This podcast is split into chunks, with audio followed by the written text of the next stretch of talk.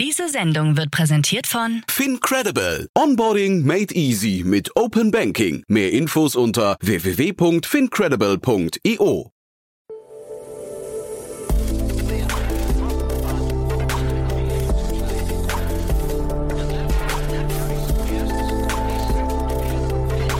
Startup Insider Daily. Investments und Exits.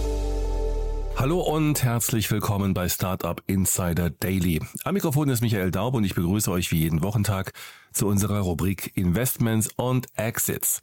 Wie groß ist der aktuelle Food Tech Markt? Was gibt es für Investments in Green Tech? Warum wurde dieses Startup gerade übernommen? Das und ähnliches sind alles Fragen, die ihr euch häufig stellt. Wenn ja, dann seid ihr bei Investments und Exits genau richtig. In dieser Rubrik ordnen unsere Experten aus der deutschen VC-Szene für euch hörenswerte Investments und Übernahmen aus der Start-up-Welt ein.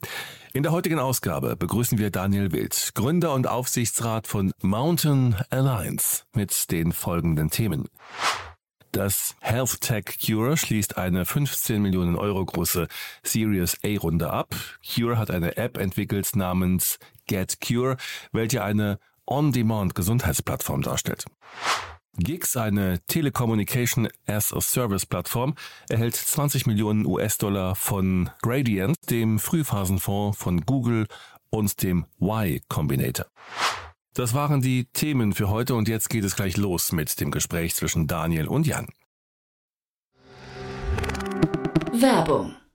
Hi, hier ist Nina, Content Managerin bei Startup Insider. Suchst du deine nächste große berufliche Herausforderung? Dann melde dich bei uns. Wir suchen aktiv nach neuen Teammitgliedern, die Startup Insider zum führenden Informationsmedium der deutschsprachigen Startup-Szene machen wollen. Aktuell suchen wir Sales Manager, Customer Success Manager, Finanzmanager sowie Werkstudenten in den Bereichen Sales, Product und Content. Aber auch wenn keine passende Stelle dabei ist, melde dich trotzdem bei uns. Wir suchen immer nach leidenschaftlichen Menschen, die mit Startup Insider Großes bewegen wollen. Also, um mehr zu erfahren und dich zu bewerben, geh jetzt ganz einfach auf startupinsider.de/slash insider.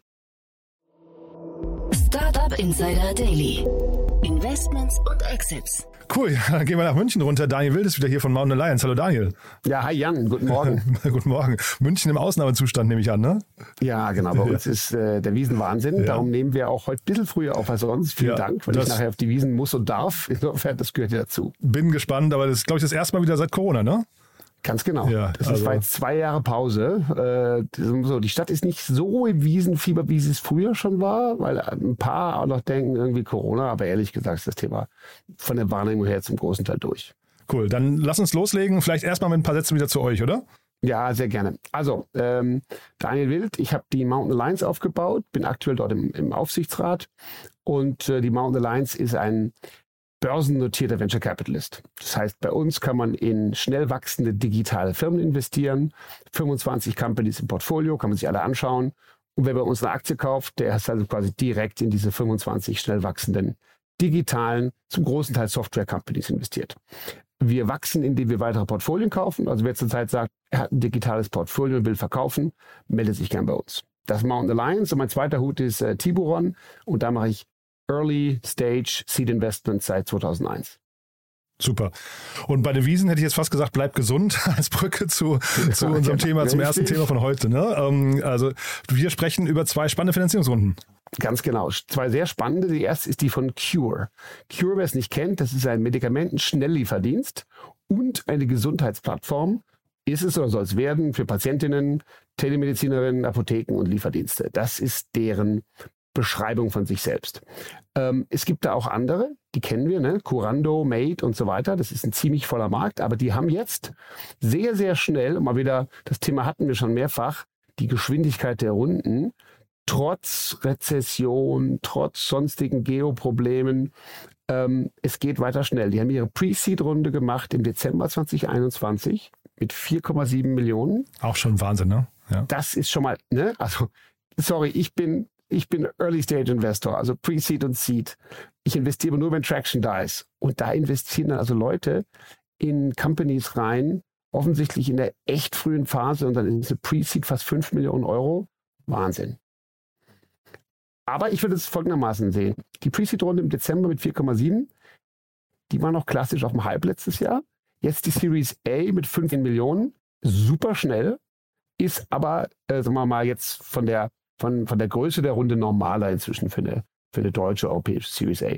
Interessant auch, der Lead-Investor kommt aus Paris mit Brega. Trotzdem, der Abstand ist Und halt. das ist- Achso, Entschuldige, ja. Mhm. Ja, ja, nee, nee, nee. Also da, interessant mit Paris, weil sozusagen die sind ursprünglich aus Deutschland, Berlin, sind in, sind in Deutschland finanziert worden. Die ersten Investoren waren auch aus Deutschland tendenziell. Und jetzt kommt eine super schnelle Runde, aber mit einem aus Paris. Und darum ist Paris auch die nächste Stadt, wo die, wo die expandieren wollen. Mhm.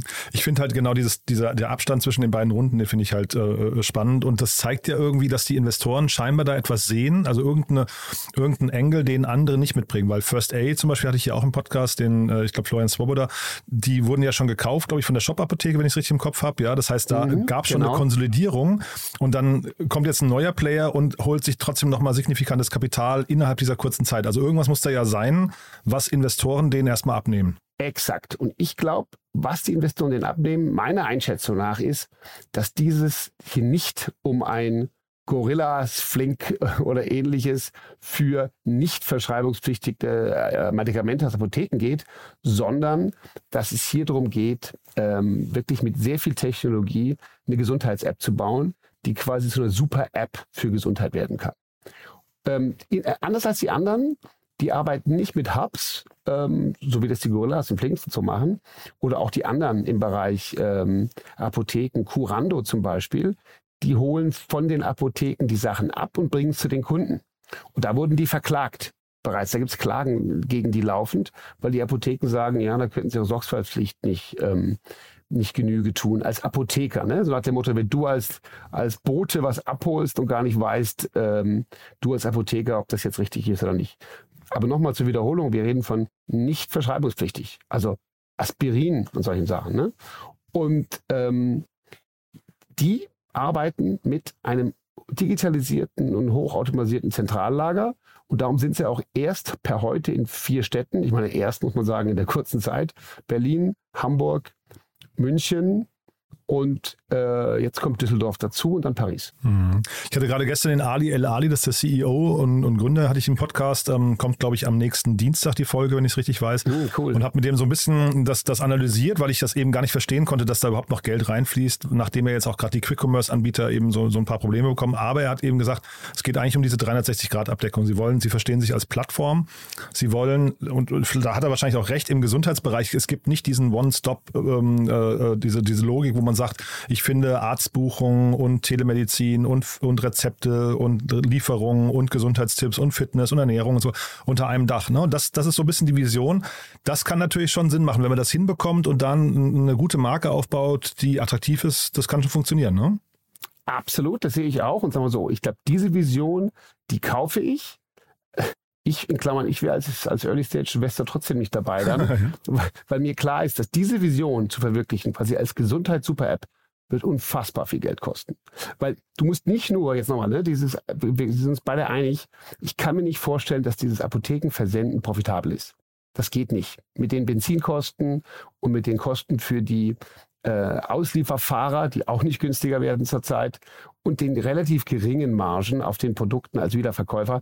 Ich würde sagen, das wird schwierig. Natürlich. Wenn ich da kurz reingehen darf, Daniel, weil das fand ich, fand ich auch. Also die, er sagte, die, die verschreibungspflichtigen Rezepte haben relativ wenig Margen, aber die nicht verschreibungspflichtigen, ähm, das waren, glaube ich, ich glaube OC, OCR oder so heißen die. Ich weiß jetzt nicht mehr genau im, im Kopf, aber die haben so 35, 40 Prozent, meinte er. Das machen sie jetzt zwar auch erstmal für die Apotheken, aber das klingt für mich schon so, als wäre da hinterher auch nochmal eine Chance, das irgendwie selbst zu machen.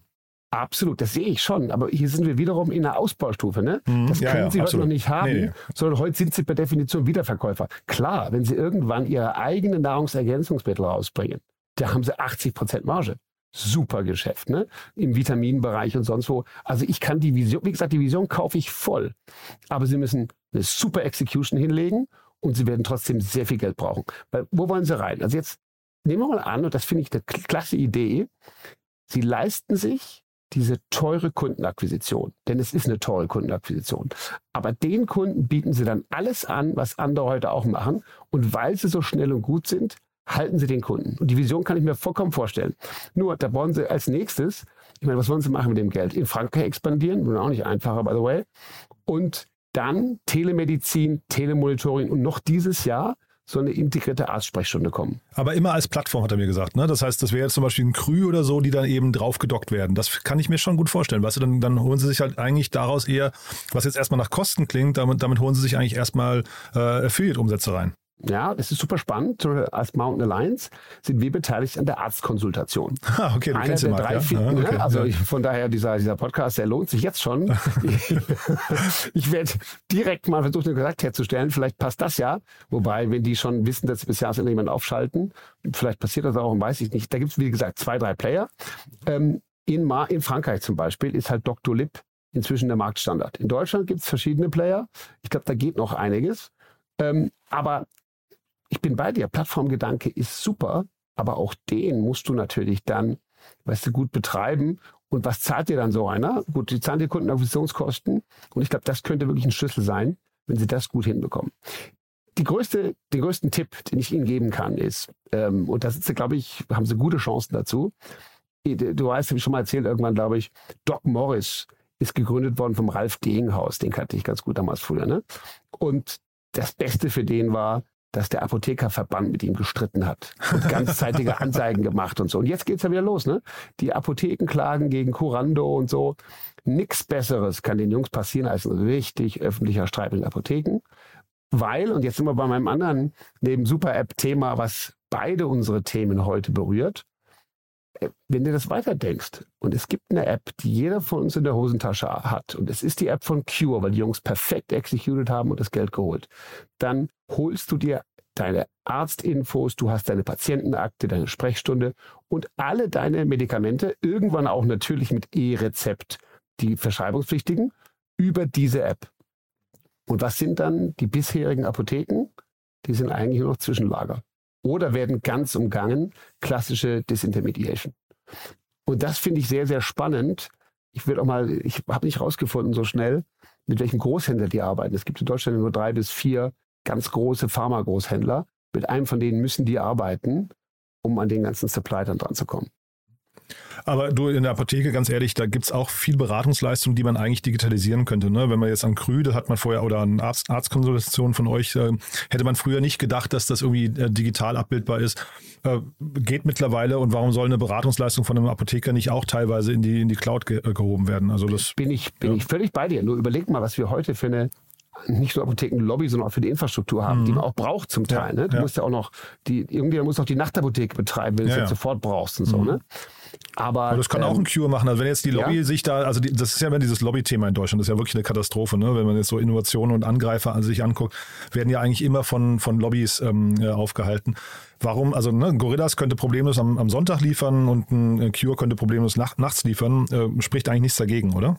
Exakt. Und genau das ist es. Und jetzt, wenn du es zu Ende denkst, und das die haben wirklich Erfolg mit ihrem Modell, dann brauchst du alle anderen nicht mehr. Dann hast du eine Riesenbranche, die eigentlich unnötig geworden ist. Ja, aber ganz ehrlich, hätte ich, hätte ich keinen Schmerz mit, ja. Wirklich, ja, ja. bin Ja. ich bei dir. Nur stell dir mal das vor, ne? wenn du mal überlegst, wie viel, also in, in vielen kleineren Städten ist, glaube ich, die Apotheke so, so, das einzige, äh, viele, von den vielen relevanten Läden, die noch übrig sind in den Städten. Also darum sage ich, das ist wirklich eine sehr große Vision und die ist spannend. Ja? Aber Daniel, Innovatoren dürfen sich keine Nostalgie leisten. Wirklich ganz Nein, ehrlich. nein, sollen sie auch nicht. Und du merkst ja, also ich finde, die Jungs haben echt Mut. Ich finde die Vision total nachvollziehbar. Und ich wünsche ihnen 48-Stunden-Tage und spendierfreudige Investoren. Aber das kann gehen. Und nochmal, also wir sind auch, ich bin indirekt beteiligt bei Undoc Tres in Südamerika. Das ist eine App für entlegene Dörfer. Ja, damit die Jungs, Okay. ja, das, das, Ja. also von daher muss ich gar nicht so weit schauen. Das gibt's alles schon. Nee, wir müssen nur manchmal mal irgendwann drüber sprechen, wie du deine Investments äh, findest, äh, Daniel. Das ist ja schon ein bisschen, ja. also gut. Aber machen wir mal wann anders nochmal, ja? ja? Das ist eine eigene Sendung, Ja, die machen genau. wir vielleicht mal zu Weihnachten, wenn wir uns langweilen. Cool, ja. Aber trotzdem noch das Thema Super-App, Daniel, wenn ich noch mal kurz reingehen darf, weil ich habe echt bei dem Gespräch gestern an dich gedacht, als ich das geführt habe mit dem Ali El Ali, ähm, weil ich bin vorher reingegangen, war skeptisch, war danach relativ überzeugt, dass die zumindest eine Lücke gefunden haben, die funktionieren kann. Ich bin bei dir, das wird wahrscheinlich sehr kapitalintensiv. Zeitgleich, wenn wir über Super-Apps gesprochen haben von Revolut oder ähm, wir haben mal, glaube ich, Bolt mal gestriffen, wir haben immer wieder über WeChat gesprochen und so Ähm, ich finde, also gerade bei Revolut ist es aufgefallen, dass die halt eben keine klare Positionierung haben. Da kommt sehr viel dann in die, in die App mit rein, was da eigentlich nicht hingehört. Ich finde jetzt hier, wenn du das gut weiterdenkst und sagst, das ist einfach nur Gesundheit und Fitness und Wohlfühlen und, und äh, ich weiß nicht, Longevity, was weiß ich, was da noch alles dazu gehört, das macht total Sinn, finde ich. Absolut, das passt völlig rein, sehe ich auch so. Hier, hier kann man sich wirklich vorstellen, dass das die super Gesundheits-App wird. Das Einzige, was interessant ist, ist, die asiatischen Super-Apps, die erfolgreich sind, ne? WeChat, Grab und einige andere, die haben halt verschiedene Elemente, die sie als Super-App kennzeichnen. Erstens sind sie riesig und haben eine Funktion, die ihnen die Kundenakquisition quasi kostenlos oder nebenbei ermöglicht, ne? wie so ein WeChat. Und und darauf bauen die auf. Und manche Sachen sind dann näherliegend, wie Spiele oder, oder, oder Kommunikation oder Musik. Und andere Sachen sind vielleicht ein bisschen weiter weg, wie E-Commerce. Aber auch diese Funktionen sind in diesen asiatischen Super-Apps inzwischen so embedded. Und das Thema, sag mal, WhatsApp E-Commerce kommt auch in Deutschland. Ne? Also insofern, ich bin aber bei dir. In diesem Gesundheits-App-Thema hier, also Cure kann zur Gesundheits-Super-App werden. Wenn sie das werden, kann man eine komplett stimmige Sache haben. Und die Frage ist halt, wie günstig kriegen sie das Schlüsselelement hin, nämlich günstige Kundenakquisition. Und da sage ich eben über einen Schnelllieferdienst, cool, aber teuer. Nee, genau, das habe ich mir auch gesagt. Das ist Asset Heavy. Er sagte, für, für, für sie wäre das quasi die Sichtbarkeit zum Kunden und der Touchpoint, den sie perfektionieren wollen, um den ganzen Rest darauf aufzubauen. Also kann man folgen, wird man sehen, glaube ich. Aber ich finde es erstmal irgendwie eine ganz coole Mission, äh, jetzt na, nachdem, das, nachdem ich das Gespräch geführt habe. Lass uns mal, du hast ja ein zweites Thema mitgebracht und wir waren jetzt gerade bei den Super-Apps. Uber hat ja auch ein, eigentlich eine Art Uber-Super-App. Äh, äh und das ist vielleicht die Brücke. Der CEO von Uber ist jetzt in das nächste Unternehmen eingestiegen. Ne? Ja, ganz genau. Wahnsinn. Also überhaupt, wer da jetzt eingestiegen ist. Das nächste Thema heißt Gigs. So, und Gigs ist ein Mobile Virtual Network Operator, MVNO. Eigentlich sogar müsste man es als MVNI bezeichnen, nämlich ein, ein Mobile Virtual Network Enabler. Äh, zu dem Thema mal kurz, wir machen jetzt nicht zu lange versprochen, aber kurz einen Exkurs zu Mobilfunk in Deutschland, weil das ist ja meine, meine Branche, mit der ich gestartet bin. Meine erste Firma war Get Mobile 1999. Ähm, am Anfang gab es zwei Mobilfunkbetreiber. Und zwar Mobilfunk Telekom und dann Vodafone, die früher Mannesmann hießen. Dann gab es einen dritten, da war E Plus und irgendwann gab es einen vierten, das war die Viereck Intercom, die später O2 wurde. Das waren die vier Netzbetreiber. Aber dann gab es darauf gesetzlich Service Provider, weil man wollte, dass es mehr Angebote im Markt gibt. Und da gab es dann Firmen, die wir zum großen Teil noch kennen. Mobilcom, Debitel, Drillisch und so weiter. Das waren aber alles noch keine MVNOs, sondern das waren quasi gesetzlich verordnete Wiederverkäufer von Verträgen und Kapazität, Daten und vor allen Dingen damals äh, Stimme im Mobilfunkbereich. Und dann kam mit blau.de der erste groß sichtbare MVNO, nämlich quasi ja, das war so, die sind dann ziemlich groß geworden, sind aber inzwischen auch längst aufgegangen, gehören inzwischen zu Telefonica als Marke. Ja? Und insofern, wenn ich dir heute die Mobilfunkmarken die es in Deutschland aktuell gibt und gab, aufzählen würde, brauchen wir dafür allein zehn Minuten. Ich, ich bin damals gestartet mit der Logik, wir müssen irgendwie mit Get Mobile den Tarifdschungel äh, lichten und dem armen Endkunden Hilfe geben, welchen Vertrag braucht er welches Handy. Heute sind es viel, viel mehr geworden, auch durch MVNOs. Und was macht Gigs? Gigs baut jetzt eine Plattform, mit der jedes Unternehmen, kleine Unternehmen, große, jeder, der Kunden hat oder Mitarbeiter hat, seinen eigenen Mobilfunkvertrag aufsetzen und super leicht administrieren kann. Und das ist total faszinierend, weil was bedeutet das? Wir haben hier, die selbst vergleichen sich, ich finde Vergleich gar nicht schlecht, aber auch die müssen noch sehr weit kommen.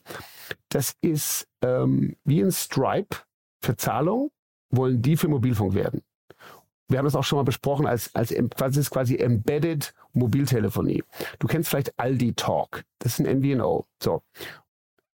Oder viele andere, Kongstar, das ist von Deutschen Telekom. Diese MVNOs aufzusetzen und dann die ganzen Payments und Billing und so Systeme aufzusetzen dazu, war trotzdem noch aufwendig. Es war nicht günstig, das zu machen. Mit Gigs kannst jetzt du deinen eigenen Startup Insider Mobilfunkvertrag rausbringen für die Hörer. okay. okay. Cool. So. Ist in der Vorbereitung, ja. Genau. Ich, ich würde vorschlagen, wir launchen das mal im Januar. So. Cool. Und Gigs ermöglicht dir das. Und zwar, die haben weltweit viele, viele große Netze. Das ist eine weltweite Lösung. Interessanterweise deutsche Gründer Kalifornien, äh, San Francisco Headquarter, haben inzwischen so, glaube ich, knapp 50 Mitarbeiter, haben ihre Seed-Runde, nochmal zum Thema Tempo, erst im März diesen Jahres gemacht und haben jetzt eine Series A geschlossen. Ja, eben, Hammer, äh, mit, äh, mit 20 Millionen. Also wirklich hohe, hohe Geschwindigkeit. Und was wollen die machen? Die wollen de facto jedem die Möglichkeit geben, Mobilfunkanbieter zu werden, besser gesagt MVNO. Und das Interessante dabei ist, ähm, was bedeutet denn das für den Markt, wenn das wirklich passiert? Also wenn du das anbietest und Daimler und BMW und Henkel und wenn jeder quasi für seine Kunden oder Mitarbeiter das Ding anbietet, dann wird, wird das noch mehr dazu führen, dass du als Kunde unfassbar viel Angebot hast, aber vor allen Dingen die ursprüngliche Leistung der Netzbetreiber, die ist dann endgültig zur Commodity geworden. Und das ähm, finde ich super spannend, weil wenn man zurückschaut, die Mobilfunker, die dachten, Sie werden die riesigen Walled Garden Anbieter und sie werden ihren Kunden nicht nur Bandbreite anbieten und Voice, sondern 1000 Value-Added Services. Remember, es gab äh, Mobilfunkanbieter, die Banken gekauft haben, ja, Banklizenzen beantragt. Telefonica hat, hat äh, eine Bank gekauft, Mobilcom eine Banklizenz beantragt. Die wollten richtig große äh, Super-Apps gab es damals nicht, aber die wollten sozusagen alles für ihre Kunden werden. Und über die Entwicklung der Jahre sind sie eigentlich zu Infrastrukturanbietern geworden. Aber trotzdem wird, also man müsste jetzt hier so eine Art Armdrücken erwarten dann zwischen den ganzen Parteien, ne? zwischen den, ähm, äh, ich sag mal, Hardware-Herstellern wie Apple oder, oder Samsung und so weiter, dann hier zwischen den, den äh, Gigs dieser Welt, die werden wahrscheinlich nicht alleine bleiben, wenn die Idee wirklich gut funktioniert, und dann zwischen den, den äh, Infrastrukturanbietern. Wer, wer gewinnt das hinterher? Ja, ich würde sagen, es ist noch viel krasser. Die Infrastrukturanbieter haben eigentlich schon aufgegeben. okay, die, krass. Ja, weil ja. das ist die technische Grundlage dafür. Ja, also die, die arbeiten, die, die Partner von denen sind British Telecom, T-Mobile, Vodafone, Telefonica, Orange, AT&T. Und ich habe das ja gemacht damals. Guck mal, ich bin im Mobilfunkmarkt rein mit Get Mobile und habe Kunden akquiriert übers Internet, übers Fernsehen. Fernsehen war meine Geheimwaffe oder ist es bis heute für manche Themen. Und Kundenakquisitionskosten war key. Und wir haben den Mobilfunkern Kunden geliefert und die haben uns Provisionen gezahlt. Jetzt kommt der Clou. Mit Gigs werden Menschen oder besser gesagt Firmen zu Mobilfunkanbietern oder MVNO-Anbietern, die nichts ausgeben müssen für Kunden, weil sie die Kunden schon haben. Hier ist wieder der Sprung zur Super-App. Natürlich kann dann auch Cure irgendwann sagen, hä, wir sind die Gesundheits-App für alle deutschen Kunden. Wir bieten denen jetzt auch Telefonie und der Anruf zum Arzt ist grundsätzlich kostenlos. Ja? Und das ist das Spannende. Und damit haben die Netze eigentlich gesagt, wir, wir wollen uns um die Kundenakquise nicht mehr kümmern. Wir können uns nicht mehr in einem längst verteilten Markt die Köpfe einschlagen, sondern die Kundenakquise machen andere. Es gibt eine super effiziente Plattform, die das allen ermöglicht. Das kann Gigs werden. Und dann läuft das. Und das super Spannende ist halt, wer hat da investiert, hast du vorhin schon gesagt. Ne? Also ja, der CEO von Uber, ähm, DoorDash-Gründer Tony Shu, der CEO von Instacart, Hanno Renner, Personio, Tyental, N26 und noch einige VCs. Hm. Ist schon irre. Nochmal, ja. ja, und warum investiert der von N26? Weil er sich gut vorstellen kann, dass N26 Telefonie anbietet. Mhm. Was ist dann hinterher der Schlüssel zum Erfolg? Was würdest du sagen? Ähm, weil von den Kunden, wenn ich dir jetzt gerade zuhöre, könnte ja eigentlich, äh, sag mal, jedes größere Unternehmen der Welt könnte ja ein Kunde werden, ne? Oder, oder jeder mit einer guten Idee könnte ein Kunde werden. Aber ähm, äh, also ist das hinterher der Weg, dass die einfach komplett mit der Gießkanne über die Märkte gehen oder, oder wie müssten die jetzt vorgehen? Ja, also ich glaube, also ich finde auch hier wiederum, ne, das finde ich eine geile Vision. Und hätte es die damals gegeben, natürlich hätten wir einen Get Mobile Vertrag gemacht, wenn es so einfach gewesen wäre. Aber, aber damals ein MVNO aufzusetzen, als wir GetMobile die Börse gebracht haben, war so teuer, dass wir das auch nach Börsengang uns nicht wirklich vorstellen wollten. Ja? Und heute ist es so, du musst dir vorstellen, die machen jetzt das einfach und digital, was früher viel Geld kostete. Die Kunden abrechnen, die, die, die Verträge zusammenstellen. Du musst dir ja überlegen, wenn du jetzt den Vertrag machst, was willst du deinen Startup Insider Hörern für Vertrag bieten? Daten umsonst, bis wie viel Gigabyte und was kosten Telefonate ins Ausland und so weiter und so fort. Und da kannst du was Vorgefertigtes kaufen oder die selber bauen. Aber wenn diese Plattform, und das ist schon ein Wenn, weil die sind auch sehr jung, aber wenn die robust läuft und wirklich angenommen wird, wirst du dir quasi aus zehn Anbietern ständig überlegen, okay, wo mache ich jetzt Telefonie?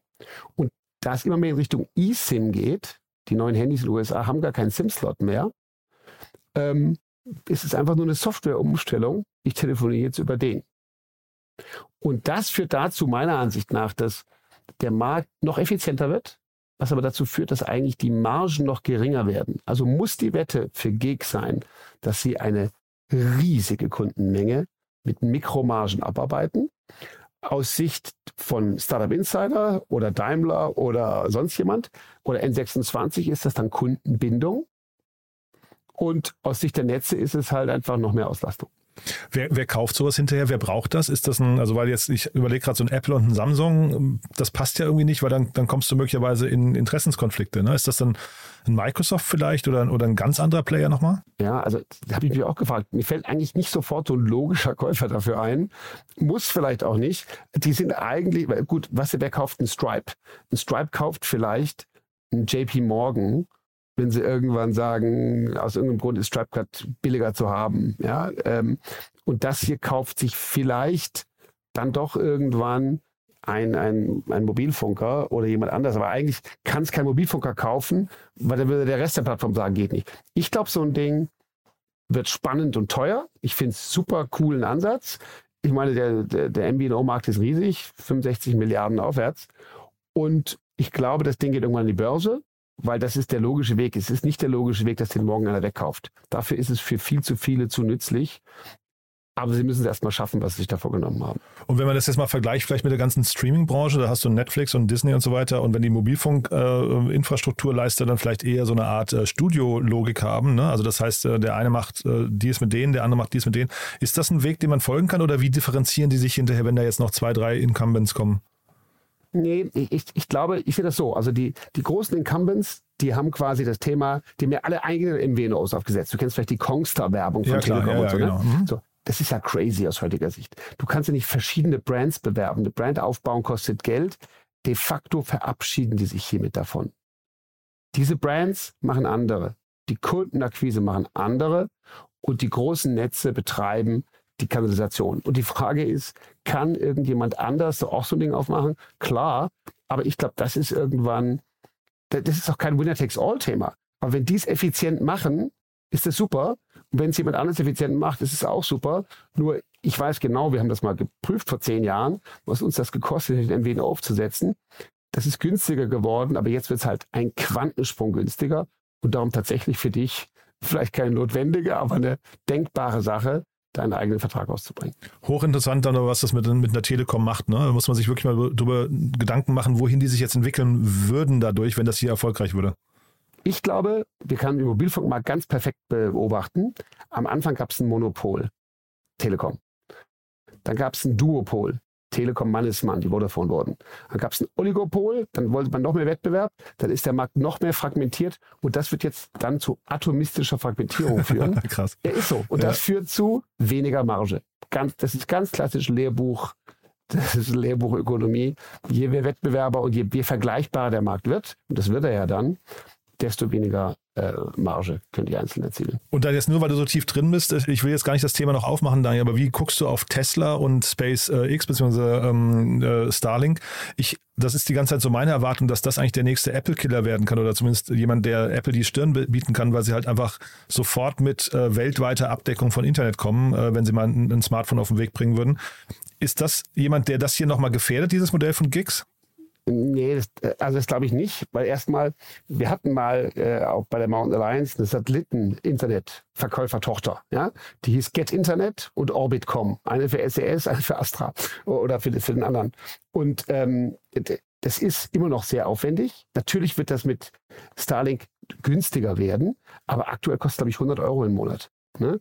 Und du willst hier quasi einen Vertrag rausbringen. Keine Ahnung, da gibt es vielleicht irgendwann das Premium-Abo. Also zum Premium-Netflix-Abo gibt es halt die Telefonie dazu. Oder Amazon. Zum Amazon Prime gibt es die Telefonie. Der ja, spannend, ne? Ja, ist, krass. Ja, und das ja. ist schon so günstig dann, dass natürlich kann das mit Satelliten nochmal effizienter werden. Ich glaube, die Satellitenthemen sind super spannend für die weniger abgedeckten Bereiche, die es auch in Deutschland noch gibt. Mhm. Aber das mit Amazon Prime finde ich, das ist ein super spannender Gedanke, dass du wirklich sagst, es ist so quasi so ein Service, so ein Kundenbonus, den du irgendwo noch draufschaltest als äh, Kundenbindungsprogramm. Wenn du jetzt bei uns ein, eine Subscription ab, ähm, abschließt, dass du dann quasi Telefonie einfach quasi oben mit drauf bekommst. Ja. Exakt. Und das ist für dich dann vielleicht sogar ein Loss Leader mhm. oder aber du brauchst damit nichts zu verdienen, ja. weil du machst ja alles andere. Mega spannend. Ja. Also Daniel, zwei krasse Themen, muss ich sagen. Ja, da haben wir heute die Welt von morgen betrachtet. Ne? Ja, ich finde die beide super spannend und denen sollten wir sehr, sehr gut folgen. Finde ich beides äh, visionäre Teams, mutig. Ähm, wenn ich bei einem hätte dabei sein können, dann eher bei Gigs, eher aus historischen Gründen, aber auch Cure finde ich super. Also beiden Teams viel Glück und wir werden es verfolgen. Perfekt. Du, dann ganz lieben Dank, dass du da warst und dir sage ich trotzdem mal, bleib gesund und äh, bis zum nächsten Mal, ja? Ja, bis dann, Jan. Ciao. Werbung. Hi, ich bin Paul, Product Manager bei Startup Insider und hier, um dir kurz unser Podcast-Verzeichnis vorzustellen. Mit einer wachsenden Liste von bereits über 10.000 Episoden ist unser Podcast-Verzeichnis die größte Sammlung deutschsprachiger Podcasts rund um die Themen Unternehmertum, Technologie, Digital Marketing und mehr. Nutze jetzt die verschiedenen Filter, um Podcasts zum Beispiel nach ihrem Themenschwerpunkt, Gästen oder Erscheinungsdatum zu sortieren, damit du genau das findest, was dich interessiert. Also, wenn das was für dich ist, dann besuche jetzt ganz einfach unsere Plattform auf startupinsider.de/slash insider. Startup Insider Daily, Investments und Exits. Der tägliche Dialog mit Experten aus der VC-Szene. Das waren sie, die Einordnungen von Daniel Wild, Gründer und Aufsichtsrat von Mountain Alliance zu den Finanzierungsrunden in Cure und Gigs im Gespräch mit Jan Thomas. Und das war's fürs Erste mit Investments und Exits. Vielleicht schaltet ihr noch später in unserer Mittagsausgabe ein, wo wir Milos Djordjevic, Co-CEO und Co-Founder von Hey Data, anlässlich einer Seed-Runde in Höhe von 3,3 Millionen Euro zu uns eingeladen haben. Wenn nicht, hören wir uns hoffentlich morgen in der nächsten Ausgabe wieder. Am Mikrofon war Michael Daub. Ich verabschiede mich. Bis dahin. Diese Sendung wurde präsentiert von Fincredible. Onboarding made easy mit Open Banking. Mehr Infos unter www.fincredible.io.